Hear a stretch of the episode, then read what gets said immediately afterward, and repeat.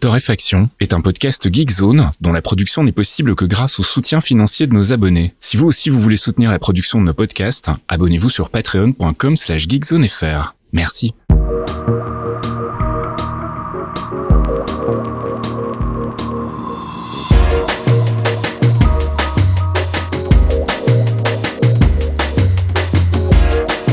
Bonjour Geekzone et bienvenue dans ce 219e épisode de Torréfaction, votre rendez-vous hebdomadaire avec l'actu gaming, app, culture, tech. On a failli pas le faire cette semaine pour des raisons techniques, mon cher Caf. Mais oui, car nos serveurs ont décidé de se planter. Hein. Il s'est passé plein de trucs. Euh, déjà que la vraie vie IRL euh, avait empilé des trucs un peu pénibles pour euh, me permettre de préparer le podcast tranquillement. Et bah écoute, on a failli. Je prépare le podcast et là, pas de serveur. on a réussi à bricoler notre truc. Donc normalement, vous devriez pouvoir avoir un podcast dans les oreilles euh, à la date prévue. Voilà, en espérant que le son soit correct. On a quand même pris 45 minutes de retard dans les dents avec cette connerie, donc je propose qu'on y aille tout de suite. Ouais. Et qu'on attaque avec le gaming et The Centennial Case euh, Shijima, c'est bien ça Shijima Story. Exactement. Euh, c'est un truc dont je voulais parler vite fait parce que ça m'a fait marrer, pour être honnête avec vous. C'est un jeu qui n'a pas des très bonnes notes chez les gens qui sont, euh, on va dire, un petit peu lucides. Hein. Je, voilà, c'est pas nul, mais c'est un petit peu chelou. C'est un produit qui nous vient de chez Square Enix au niveau de l'édition et qui est développé par une boîte qui s'appelle Hand et qui nous a refait en 2022 le coup des jeux vidéo en FMV, mon petit Fastil. Hmm, ça faisait longtemps. De la vidéo. Et ouais, ça nous rappelle des trucs, hein, les débuts du CD, tout ça. C'est pour ça que j'avais Mhm. envie d'en parler, d'un petit côté euh, nostalgique. Cela dit, il y a une scène indé sur Steam qui, euh, qui en fait pas mal en fait de ces euh, jeux vidéo en full motion euh, vidéo et qui le font avec des potes, avec des, des, des, des budgets complètement fauchés. Hein, mais euh, voilà, donc il y a quand même une petite scène Bah oui. dans, dans l'ombre. Là, là, il y a des thunes, en fait. Donc, Ah, déjà, ça change un peu. C'est-à-dire qu'il y a un peu de thunes sur l'aspect vidéo. Euh, mais en plus, on a la tech aujourd'hui pour faire des trucs propres euh, avec relativement peu d'argent, parce qu'on peut bricoler. Maintenant, on fait de l'intégration 3D. Donc, et niveau vidéo, et niveau du flux vidéo que vous allez avoir, on n'est plus sur euh, du vieux méga CD ou du CDI dégueulasse. hein. On a des trucs qui sont plus des timbres postes bouillis de pixels, ça va bien se passer. Mais après, il faut que ça ait un, un intérêt. Et la problématique de tous les jeux en FMV, bah, c'est que c'est méga rigide. T'es obligé Ouais, ouais. de- d'être sur des embranchements, des trucs qui ont été prévus. Il n'y a pas moyen de faire autrement. Il y a un moment où tu vas être obligé d'être sur tes, sur tes rails. Euh, du coup, c'est un petit peu le problème de jeu qui se prend des notes, on va dire. C'est pas catastrophique en fonction des pays, mais chez nous, Gamecult a mis un petit 6 sur 10 lâché du bout des doigts parce que, à mon avis, 5, ça faisait vraiment pas beaucoup. 7, Mhm. c'était beaucoup trop, tu vois. Euh, mais sur le net, au niveau mondial, on se retrouve avec euh, des critiques qui sont à 54% en global. Sachant que les critiques, alors euh, dans Open Critique, ils ont un système qui donne plus de poids à certains sites, à certains trucs en fait, tu vois. Le blog au fin fond du de l'Arkansas, il a pas le même poids que Mhm. certains sites, et euh, on est sur des, des des reviews qui sont un peu meilleurs quand tu enlèves euh, les les gens qui ont décidé de taper dessus. Maintenant, tu vois, quand je vois qu'il y a des euh, IGN Italie qui se permettent des 8 sur 10, bon. Euh, je pense que les gars, vous avez été un peu gentils. Mais pour revenir au jeu lui-même, en fait, on se retrouve sur un, truc qui peut être intéressant si vous êtes si vous êtes vraiment dans le délire. C'est-à-dire que si déjà vous n'êtes pas arrêté par le fait que ça va être un truc en full motion vidéo, euh, bah vous allez aussi être obligé d'avoir d'avoir un intérêt pour euh, le Japon parce que bah ça va se passer là-bas, les gars. Au cas où le titre vous aurait pas donné une information hyper importante. Euh, et dedans, en fait, il y a plein de têtes d'affiches un petit peu connues. Et surtout, il y a un truc qui m'a fait marrer parce que j'aime beaucoup la série. Euh, on retrouve en fait euh, dans le- les, gens qui bossent sur la production et à l'écriture un certain euh, Yasuhito Tachibana qui a bossé en fait sur la série The Naked Director de Netflix. D'accord, dont tu m'avais parlé. ouais. Voilà, que j'aime beaucoup, qui est vraiment un- un- une bonne série si vous l'avez pas vue. D'ailleurs, faut que je finisse la saison 2. J'ai trop de mon backlog en série télé. Ça- il fait Ne m'en parle pas. voilà, mais toi déjà, parce que moi je vire plein de trucs en plus, mais bon. Mais par contre, je mate des dessins animés, donc globalement, euh, Ouais, on s'y retrouve. quoi. Ouais, Ouais. on est, ouais, on est dans la merde en fait. Voilà, c'est un problème. Et je joue à des jeux en ligne, il est fou le gars.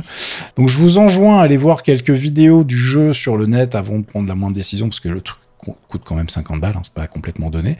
Euh, mhm. et euh, ça risque de pas parler à tout le monde, c'est très particulier et le gameplay est très particulier. Il y a de la thune qui a été mis derrière. Maintenant, je vais pas vous spoiler euh, l'histoire, mais moi personnellement, je suis pas persuadé que en 2022, ça soit un truc qui fonctionne très bien. Surtout qu'a priori, bon bah, il n'y a pas de rejouabilité, on va être, on va être clair. Euh, il y a des redondances de séquences qui vont euh, être un peu pénibles. Les affaires à résoudre sont intéressantes, il y en a plusieurs, donc ça c'est vraiment un point positif. Il y a quand même un peu de matière, mais en revanche, bah, euh, vous attendez pas à être devant une série télé avec des trucs qui se passent sans arrêt. Il y a des moments où on se fait un peu chier. en même temps, l'avantage c'est qu'on n'est plus à l'époque du CD où il fallait en plus attendre que la scène se charge. donc il y a peut-être une chance que vous ayez un truc à sauver. Je sais que moi perso, j'ai pas envie de m'y précipité. J'ai fait mon, travail de Reader's Digest, euh, mais euh, j'ai été voir deux, trois vidéos, etc. Mais je n'y ai pas joué et je ne compte pas y jouer, je vous l'avoue, euh, tout de go. On passe à Apex Legends mobile. Oui, alors ça, par contre, j'ai essayé, les amis, car Apex Legends, j'aime bien, donc je voulais voir ce qu'ils allaient faire sur mobile.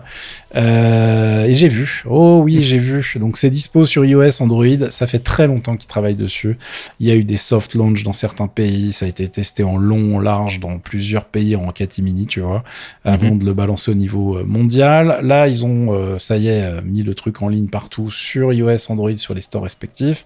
Il y a un nouveau trailer qui sort et bah écoutez les gars, ça fonctionne bien, c'est du Apex Legends sur des mobiles un peu haut de gamme. On se retrouve avec des graphismes qui sont pas du tout honteux par rapport à l'original sur PC ou console, mais il y a un problème très très rapidement qui va faire son apparition, c'est que si vous essayez de jouer avec les contrôle tactile, vraiment, avec le gameplay super dynamique d'Apex Legends, c'est chiant. Euh, vraiment, j'ai du mal. C'est-à-dire que globalement, mm. Apex Legends, c'est un battle royale où on se retrouve à 60 sur une carte dans la version mobile, mais où on saute sans arrêt pour euh, escalader des obstacles. Alors, ils ont simplifié vraiment pas mal de choses au niveau de la, de la gestion du jeu.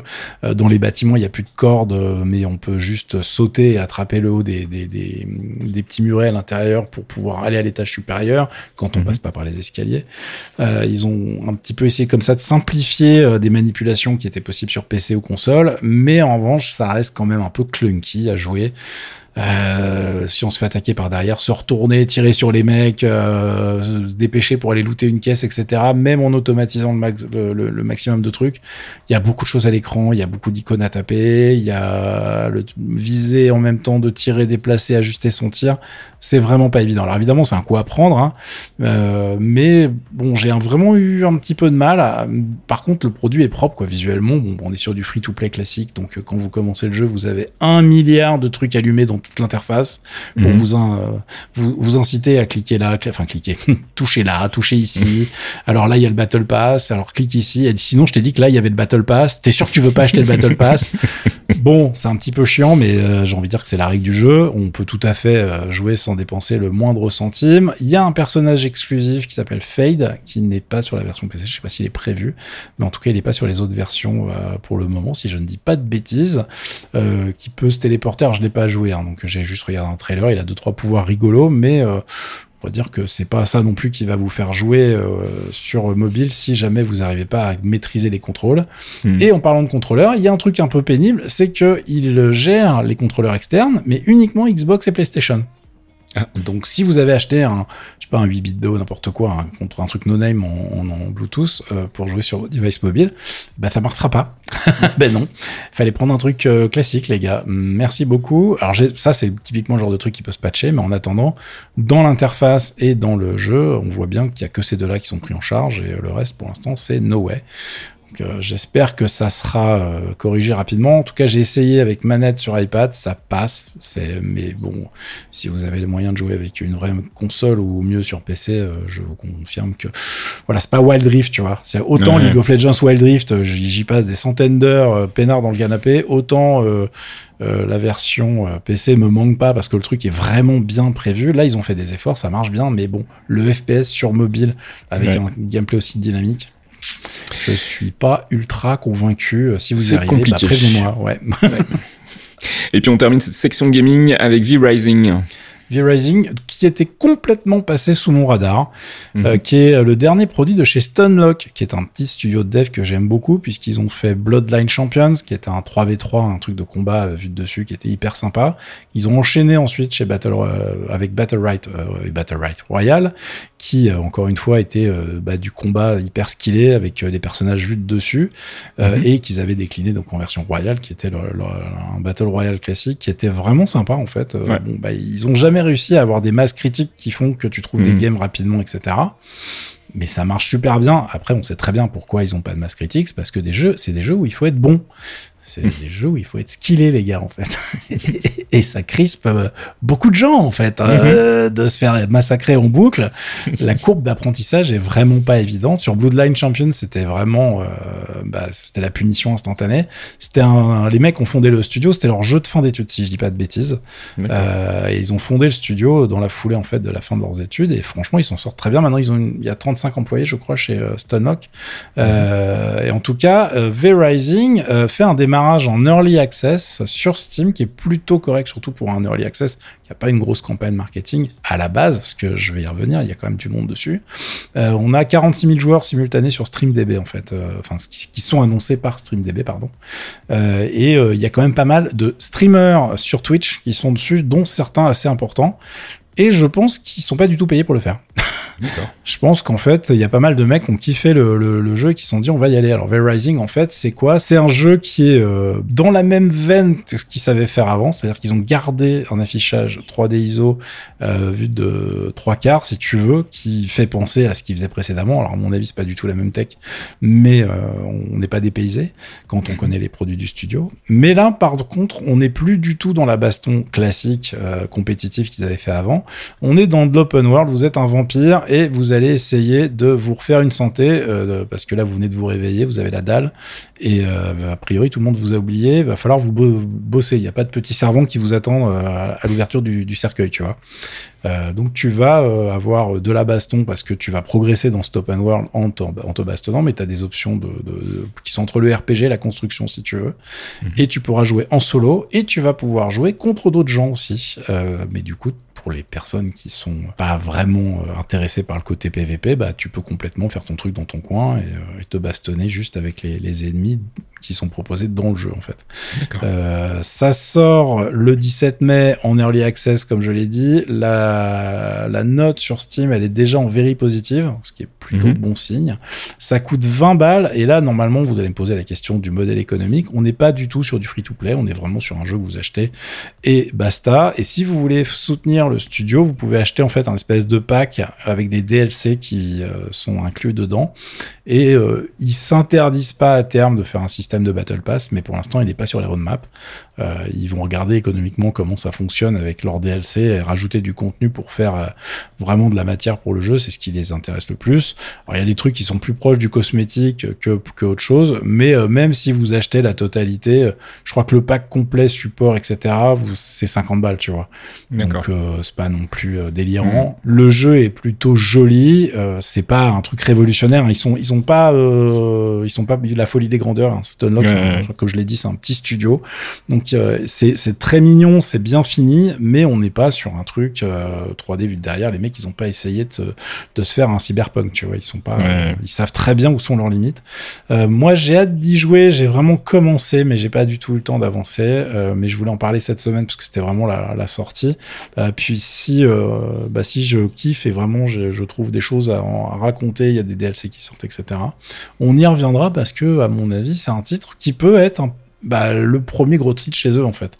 Euh, parce que les autres ont bien fonctionné, mais ça leur a donné une image de marque. Mhm. Mais comme je disais tout à l'heure, c'est pas ça qui a fait euh, bouillir les marmites très longtemps. Donc euh, j'espère pour eux que cette fois-ci, ça sera un petit peu meilleur. V-Rising. Donc on passe du côté des apps et c'était la Patch Week chez Apple. Ouais, alors ça, c'est juste pour vous dire, les petits amis, que si vous avez du matos Apple iOS, macOS, tvOS, iPadOS, watchOS, il faut patcher. Alors, je vous le dis pas d'habitude parce que, bon, bah, des patchs Apple, il y en a plein. Mais Mhm. là, il y avait beaucoup, beaucoup beaucoup, beaucoup de corrections de failles diverses et variées sur toutes les plateformes. Donc euh, faites-le, je pense que ça sera pas mal. Euh, il y a même des patchs et des correctifs avec des nouvelles versions de Safari, etc. pour euh, les anciennes versions de macOS. ils ont patché les deux ou trois dernières versions. J'ai un Mac de 2013 dont, je me sers toujours, qui ne peut pas tourner avec les derniers macOS, qui a eu aussi droit à son gros patch de sécurité. Mhm. Donc je vous conseille d'y aller maintenant. Il y a, y a, plein de trucs qui tournent sur plein d'OS différents. Donc voilà, vous connaissez l'ambiance. Hein, je vais pas vous faire la, la leçon. en tout cas, si vous avez des gens autour de vous qui sont moins aguerris que vous, c'est bien de leur relayer le message aussi. Mhm. Je sais que même si euh, le, truc est automatique, il est euh, relativement lent à se mettre en place. C'est-à-dire que le mhm. système chez Apple, il est, tout le monde est dispo. Tu peux le forcer day one, contrairement à Android. Mais tu peux pas, quand tu es en mode automatique, en fait, il va mettre plusieurs jours à s'activer. je sais plus, il y a un délai déjà pour pas surcharger euh, vis-à-vis de tous ceux qui vont le déclencher à la main, et euh, ensuite parce que ça leur permet un peu d'étaler dans le temps euh, la charge réseau, mais du coup prévenez les gens autour de vous, c'est pas mal de faire les mises à jour proprement en ce moment. Et puis une nouvelle version du côté de GIMP. Incroyable. C'est GIMP ou GIMP hein, Je ne sais jamais si on dit le Moi, je, moi, je dis GIMP, mais parce que. Alors que je dis GIF, tu vois. oui, bah c'est ça, ouais. la question. Eh, démerdez-vous, les gars. Venez sur le forum faire un débat. C'est ça. dont, dont on se fout un petit peu, si tu veux. Oui, complètement. Parce que voilà, GIMP, c'est pas mal. Donc il y a la version 2.99.2 qui sort. Et pourquoi je parle de ça? C'est parce que, en fait, c'est les prémices de la version 3.0. Et incroyablement, incroyablement 2022, les amis.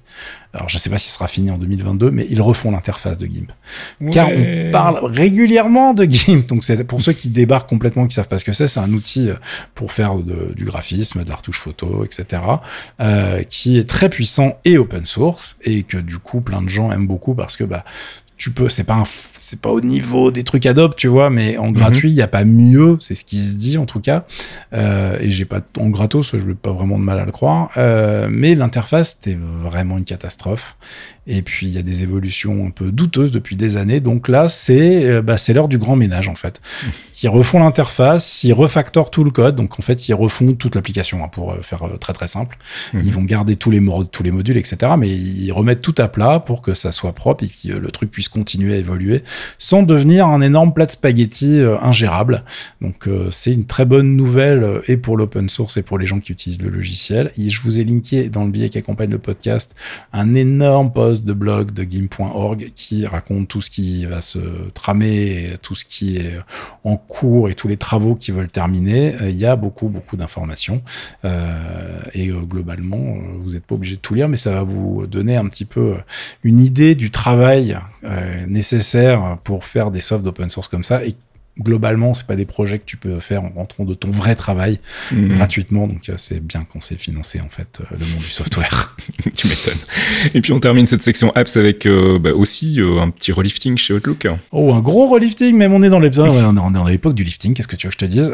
Microsoft, ouais, ils ont décidé qu'effectivement, avec l'été, il fallait faire quelque chose, Microsoft. Ça fait très longtemps que tout le monde râle sur les oh, différentes versions d'Outlook, qui est à plein de niveaux une immonde bouse, euh, vraiment, qui est euh, utilisé par des millions de gens sur la planète parce que, bah, évidemment, en plus, c'est bloqué avec euh, les outils Exchange, euh, donc les, les, les, outils fournis par Microsoft pour gérer mhm. dans les grandes entreprises les mails, vos calendriers, synchroniser tout ça. Oh, c'est merveilleux, trop bien. Bon, sauf quand ça marche pas. Hein. Et ils avaient un problème, c'est qu'en fait, ils ont fait une version web hyper modernisée, mais qui du coup correspondait plus du tout à la version desktop et qui ne correspondait pas non plus à la version desktop Mac. Donc en gros, ils avaient trois versions, plus des applications mobiles qui n'avaient rien à voir puisqu'en fait elles étaient issues de logiciels qu'ils avaient euh, rachetés et mhm. remis à leur sauce. Donc euh, du coup c'était un gros gros bordel. Là ils sont en train de bah, d'harmoniser tout ça. Il y en a pour un moment. Là les premières pré-versions de la version Windows sont en train d'être dévoilées. Je vous ai linké un papier euh, d'Ars Technica. Le soft a presque l'air joli maintenant. Enfin tu vois, en tout cas il est moderne. Mhm. Est-ce qu'il marchera mieux qu'avant? Je ne sais pas. Est-ce qu'il faudra aller dans 42 sous-menus pour gérer l'ajout d'un nouveau compte? Je ne sais pas. Mais euh, écoutez, moi, il me manque pas du tout. Hein. Je m'en sers euh, plus depuis très longtemps. Euh, et j'en profite pour vous dire que Spark sous Windows, ce n'est pas mort, les amis. Oui, car Spark, petit, petit, client de nos amis ukrainiens, et oui, qui continue de travailler malgré tout ce qui se passe en ce moment. Il y a eu une annonce en catimini en répondant à quelqu'un qui posait des questions, mais la version Windows, elle est où et tout. Spark est toujours en développement sous Windows et avec une version web normalement et ça prend vachement de temps parce que bah eux aussi refont tout en fait et y compris la version Apple en fait la version Mac mm. elle aussi euh, sur l'établi puisque bah comme pour GIMP tout le code euh, commençait à être un peu chiant à maintenir et pour leur euh, version bah, du futur ils voulaient vraiment un truc une base commune beaucoup plus simple à entretenir et il y avait quelques petits problèmes de rendu sur la version Mac de temps en temps mais des trucs dont tu te rends pas forcément compte si t'as pas la version euh, dans Apple Mail à côté par exemple. Mmh. tu t'aperçois pas que le mail HTML est pas exactement comme il devrait être présenté. Donc euh, bah, c'est une bonne nouvelle euh, voilà. Nous qui les gens qui sont pas sous, sous Exchange seront pas obligés d'utiliser Outlook. J'espère en 2022 ou en 2023 je croise les doigts parce que ça fait très très longtemps qu'on attend. Mais bon les pauvres en ce moment ils ont d'autres priorités. Tu m'étonnes. Et on enchaîne avec la culture et je voulais vous parler du nouvel album de Moderate. Moderate c'est un super groupe allemand composé d'un côté euh, des gens de Mode Selector, hein, les euh, membres Gernot Bronsert et Sébastien Zari, et de l'autre côté donc du euh, monsieur qui se cache derrière le surnom Apparat, Sacha Ring. Et donc Moderate c'est Mode Selector plus Apparat, c'est logique. C'est un groupe qui a été fondé au début des années 2000, si je dis pas de bêtises, 2002 par là. ils ont sorti quatre albums. Non, bah oui, je me doute. ils ont sorti quatre albums, le quatrième vient tout juste de sortir. Et bah, je vous propose qu'on écoute un petit extrait. Il s'appelle More Data. Il faut savoir que le premier album s'appelait tout simplement Moderate. Le deuxième album s'appelait 2, le troisième album s'appelait 3, et le quatrième album s'appelle donc More Data avec un 4 à la place du premier A de Data. Voilà, comme ça vous savez tout, et on s'écoute un extrait More Love.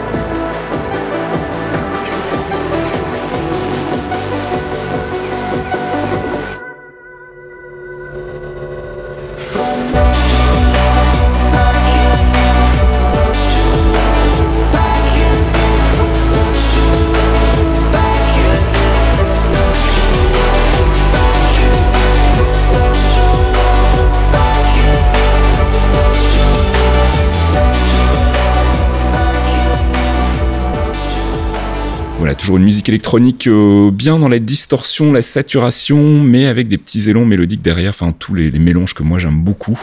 Ce nouvel album de Moderat, donc More Data, on vous linkera bien évidemment la page Ben Camp dans le biais qui accompagne ce podcast. Et puis toi, tu voulais nous parler de deux séries de télé. exactement, je voulais vous parler d'un Star Trek, dis donc. Bon, alors qu'est-ce qui se passe bah Parce que je crois que j'avais déjà parlé des autres séries Star vrai, Trek. Ouais, ouais, ouais. Alors j'aime bien, je, voilà, je me suis jamais considéré comme étant un Trekkies, un très loin de là, mais euh, euh, j'ai bien envie de voyager dans les étoiles par les temps qui courent, hein, euh, histoire de prendre de la hauteur. Euh, j'avais été relativement déçu par la dernière série qui est dispo sur Amazon Prime, la dernière saison de Star Trek Picard en fait, hein, qui est sur notre bon vieux Captain Picard, qui bah, se passait pas trop dans l'espace justement, mhm. qui était plutôt une fable sur la, la planète, tout ça, machin. C'était pas mal, hein, mais très honnêtement, ça manquait de vaisseaux spatiaux et moi pour une série Star Trek, ça me dérange un petit peu. Euh, voilà, moi je veux des mondes débiles et tout. Alors oui, dans Star Trek, on peut se moquer. Hein, tous les extraterrestres, ils ont deux bras, deux jambes et le, le truc universel permet toujours de leur parler.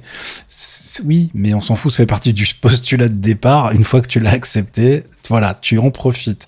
Euh, et Star Trek Strange New Worlds, en fait, c'est exactement ça. C'est-à-dire qu'il y a un mini fil rouge, évidemment, sur euh, cette nouvelle série qui est en diffusion chez Paramount Plus. Et oui, un service de streaming de plus, hein, au cas où vous le connaissez connaisseriez pas encore celui-là, donc euh, va falloir passer peut-être par Bob, je sais pas. Je sais pas s'il est prévu chez nous de récupérer cette série chez un OCS ou, autre. pour l'instant, en tout cas, il faut s'arranger avec la famille, comme on dit. et cette cette formule de Strange New World, c'est que bah en fait, c'est la vieille formule, c'est-à-dire que premier épisode, présentation de tout l'équipage avec tout le monde qui est vraiment, qui a son, son, son petit timing conséquent pour que tu saches qui fait quoi et à quoi ils servent et que tu t'attaches un peu au personnage évidemment. Et euh, derrière, bah, c'est du fil rouge euh, très très euh, ténu puisque en fait chaque épisode est un épisode solo en fait. Tu sais, comme à l'ancienne en fait. Un procédural. Ah merci, procédural. C'est le nom que je cherchais au moment où je te parlais. Merci beaucoup. euh, oui non mais parce que moi je parle pas des séries télé. D'habitude c'est ton travail bordel. J'ai du mal du coup. Euh, mais ça me fait beaucoup rire parce que euh, il y a plein de trucs qui me m'ont interpellé dans cette série parce que il, y avait une rumeur à l'époque euh, de l'apparition du capitaine Christopher Pike qui est joué par un mec que tu connais puisqu'il est dans le dernier Strange. Par contre comme je l'ai toujours pas vu, je ne sais pas quel rôle il a, mais c'est Ensign Mount. Et euh, Ensign Mount, il, en fait, il a vraiment, avec le maquillage qu'ils lui ont fait pour Christopher Pike, c'est la gueule du capitaine de base, si tu veux. Enfin, vraiment, le capitaine de l'Enterprise euh, version Riken, la mâchoire carrée, la mèche sur le côté. Le mec, il est parfait, quoi. le truc grisonnant, tu peux. Il y a même un côté cliché, tu vois. Mhm. Et il était vanné pour ça dans les premières apparitions euh, d'une autre série, en fait. Et dès que, dès que les gens l'ont vu, ils se sont dit putain, mais en même temps, on se marre, mais il a la gueule de l'emploi ça serait rigolo qu'il fasse un spin-off avec lui. Et ben voilà, le spin-off, il est là maintenant, donc euh, c'est pour ça que ça m'a fait marrer. Pour ceux qui sont des vrais trekkies, ça vous fera marrer de savoir qu'en fait le capitaine Christopher Pike, en fait, bah c'était le nom qui était prévu en fait pour le capitaine de l'Enterprise à la base, avant que ça devienne euh, James T. Kirk. Euh, c'est juste qu'en fait le mec qui est, en fait la série, le pilote n'a pas été pris. Mhm. Du coup, ils ont remplacé l'acteur qui lui s'est barré. Euh, qui a fait genre bah c'était rigolo votre truc euh, mais euh, ça m'intéresse pas trop. Donc il s'appelle Jeffrey Hunter il a fait le pilote il s'appelle The Cage et il s'est barré. Et en fait derrière ils ont eu l'idée de faire un truc un petit peu différemment et c'est comme ça qu'ils ont recruté notre ami Shatner qui est devenu le capitaine Kirk. Et, et c'est comme ça que le truc a évolué. Donc ils ont gardé le nom du capitaine. C'est un nom qu'on a déjà vu dans un des films. Enfin tu vois ils sont mm. les mecs sont assez forts pour bien jouer sur leur lore en fait et faire des trivia un peu dans tous les sens. Donc ça fonctionne bien, les effets spéciaux sont hyper sympas, les deux premiers épisodes font le taf. Attention, hein, c'est du Star Trek, hein. Euh, je, je vais pas vous survendre de trucs au niveau des intrigues, hein. euh, mais si vous avez envie de vous évader, bah, c'est un peu rigolo et ça fera peut-être plus le taf pour ceux qui n'étaient pas rentrés à fond dans les autres séries qui étaient un peu plus mhm. expérimentales, on va dire. Euh, donc voilà, j'attends de voir comment ça va évoluer, mais pour l'instant il y a deux épisodes de dispo et je suis assez confiant. peut-être que j'essaie de me convaincre, on verra. Et puis tu voulais nous parler aussi de Bosch Legacy. Juste pour vous dire que c'était dispo en fait. Alors si vous connaissez pas du tout Bosch, faut aller voir évidemment cette série euh, qui est euh, extraordinaire. Enfin moi j'adore, je suis ultra fan. C'est euh, du drama detective fiction comme disent nos amis américains, mhm. avec donc Harry Bosch qui à la base dans la série originelle est dans un, un, flic de Los Angeles et qui dans Bosch Legacy devient oh là là quelle révolution incroyable un détective privé. Quel retournement de carrière. voilà, et qui travaille euh, pour euh, des gens avec qui euh, ils s'entendaient pas forcément super bien, mais qui mhm. maintenant sont avec ce qui s'est passé dans les saisons de Bosch, bah, sont devenus plutôt des gens auxquels il est plutôt attaché. On retrouve mhm. sa fille aussi, donc bah, les acteurs c'est le même, parce qu'en fait ils ont ils ont gardé une team qui gagne. On perd les gens du commissariat, mais pas complètement, parce que il y en a qui partaient à la retraite dans la série qu'ils ont récupéré, puisque du coup ils ont plus rien à faire, ils peuvent travailler avec lui, tu vois. Mhm. je trouve ça assez intéressant. Et on a euh, du coup Titus Welliver qui est toujours Harry Bosch, euh, qui est parfait dans le dans le rôle. On a Madison Lins qui euh, joue sa fille, qui fonctionne toujours très bien, qui elle-même veut devenir flic comme papa, donc ça fait partie des arcs qu'ils vont développer. Et bah, si vous connaissez pas du tout, allez-y. Si vous cherchez une série un petit peu sympa de flic, et ben ça fonctionne bien. C'est toujours chez Amazon Prime chez nous, puisque là ils ont vraiment sorti le chéquier de, depuis le début, je crois. Et les épisodes, c'est la durée standard. Euh, normalement, j'ai plus le nombre d'épisodes pour cette saison. Je crois qu'il y en a 10 euh, qui sont prévus. Euh, mhm. Et je ne sais pas encore s'il y aura plus de saisons, puisque bon, hein, vous connaissez la, vous connaissez la recette. Si ça marche, ils y retourneront, puisque dans la boîte de production, on trouve une Hieronymus Picture et Harry Bosch. En fait, il s'appelle Hieronymus Harry Bosch. C'est-à-dire que Hieronymus, il s'est dit que il n'allait pas garder ça comme prénom, tu vois. c'est le vrai nom du, du, du, du, du, personnage dans les, dans les romans. Je trouve ça assez rigolo, quoi. Euh, oui, parce que c'est tiré, je l'ai pas dit au départ, mais c'est tiré de nouvelles de Michael Connelly, en fait. D'accord. C'est pour ça que ça fonctionne. Il y a une base assez solide, on va dire. C'est clair. On passe du côté de la tech. Euh, Nvidia qui ouvre ses drivers en mode open source. C'est la révolution. Oui, mais.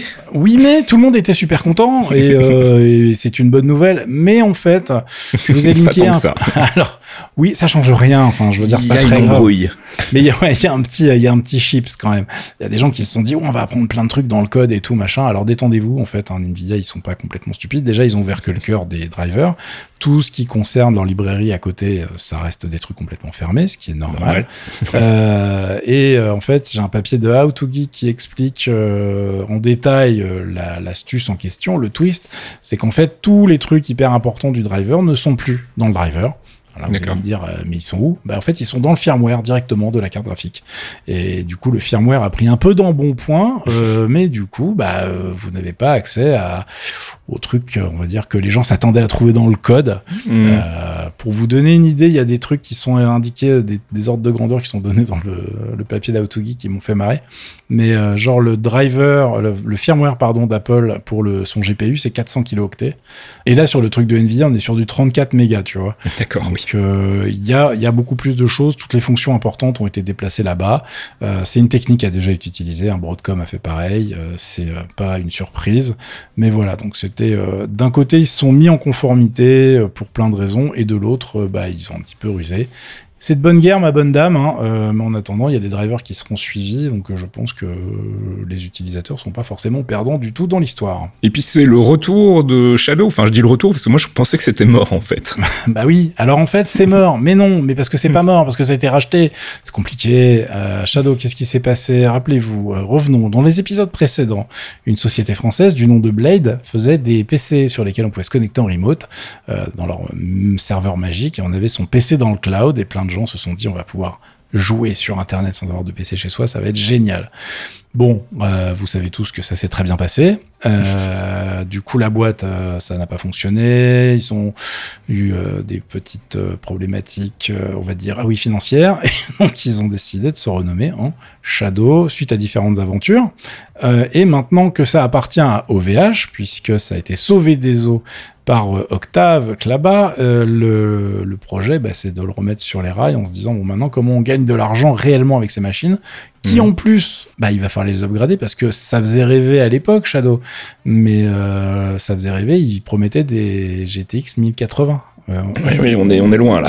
voilà, c'est voilà, c'est plus trop d'actualité, les gars. Mm, mm, mm. Donc là, il faut qu'ils upgradent les serveurs, il faut qu'ils remettent tout ça en place. Euh, et ils ont annoncé, ils ont fait une conférence de presse euh, cette semaine pour annoncer des nouveaux tarifs, pour annoncer euh, bah, des nouvelles fonctionnalités, euh, dont un cloud version Dropbox et compagnie à la française.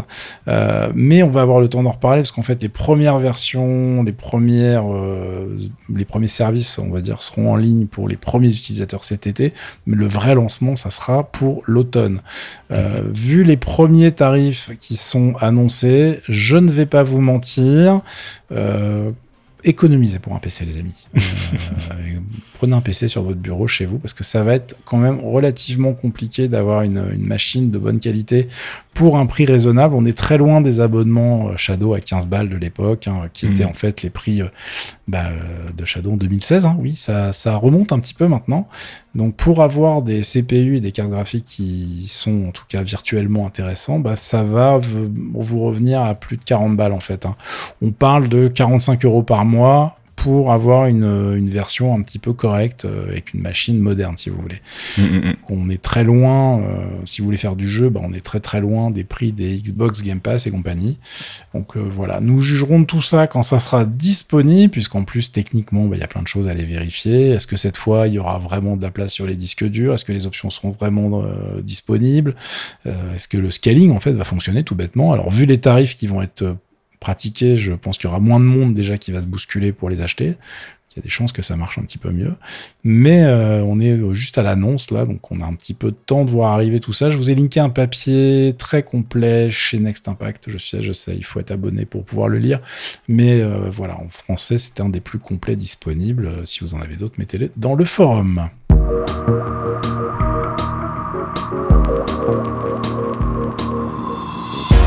Et c'est la fin de ce 219e épisode de Torréfaction. On se retrouve si tout va bien la semaine prochaine pour une nouvelle sélection de l'actu en espérant que bah, cet enregistrement un petit peu bricolage ne se soit pas trop entendu pour vous.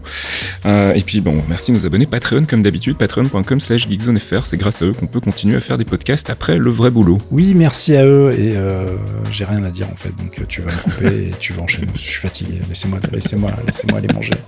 Je vais laisser ça, c'est très bien. voilà. Bon week-end à tous. Reposez-vous bien et puis on se retrouve la semaine prochaine. Ciao. À plus, ciao. Un podcast signé Faskill. Faskill.com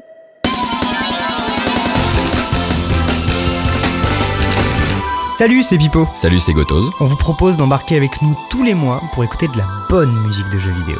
Du récent ou du rétro, de la console ou du PC. Tant que ça sonne, ça nous va. Des thématiques, de l'actu, des reprises et des invités. Le tout enrobé d'anecdotes. Pendant deux heures, on passe la musique de vos jeux préférés. Et on s'intéresse à ceux qui la font.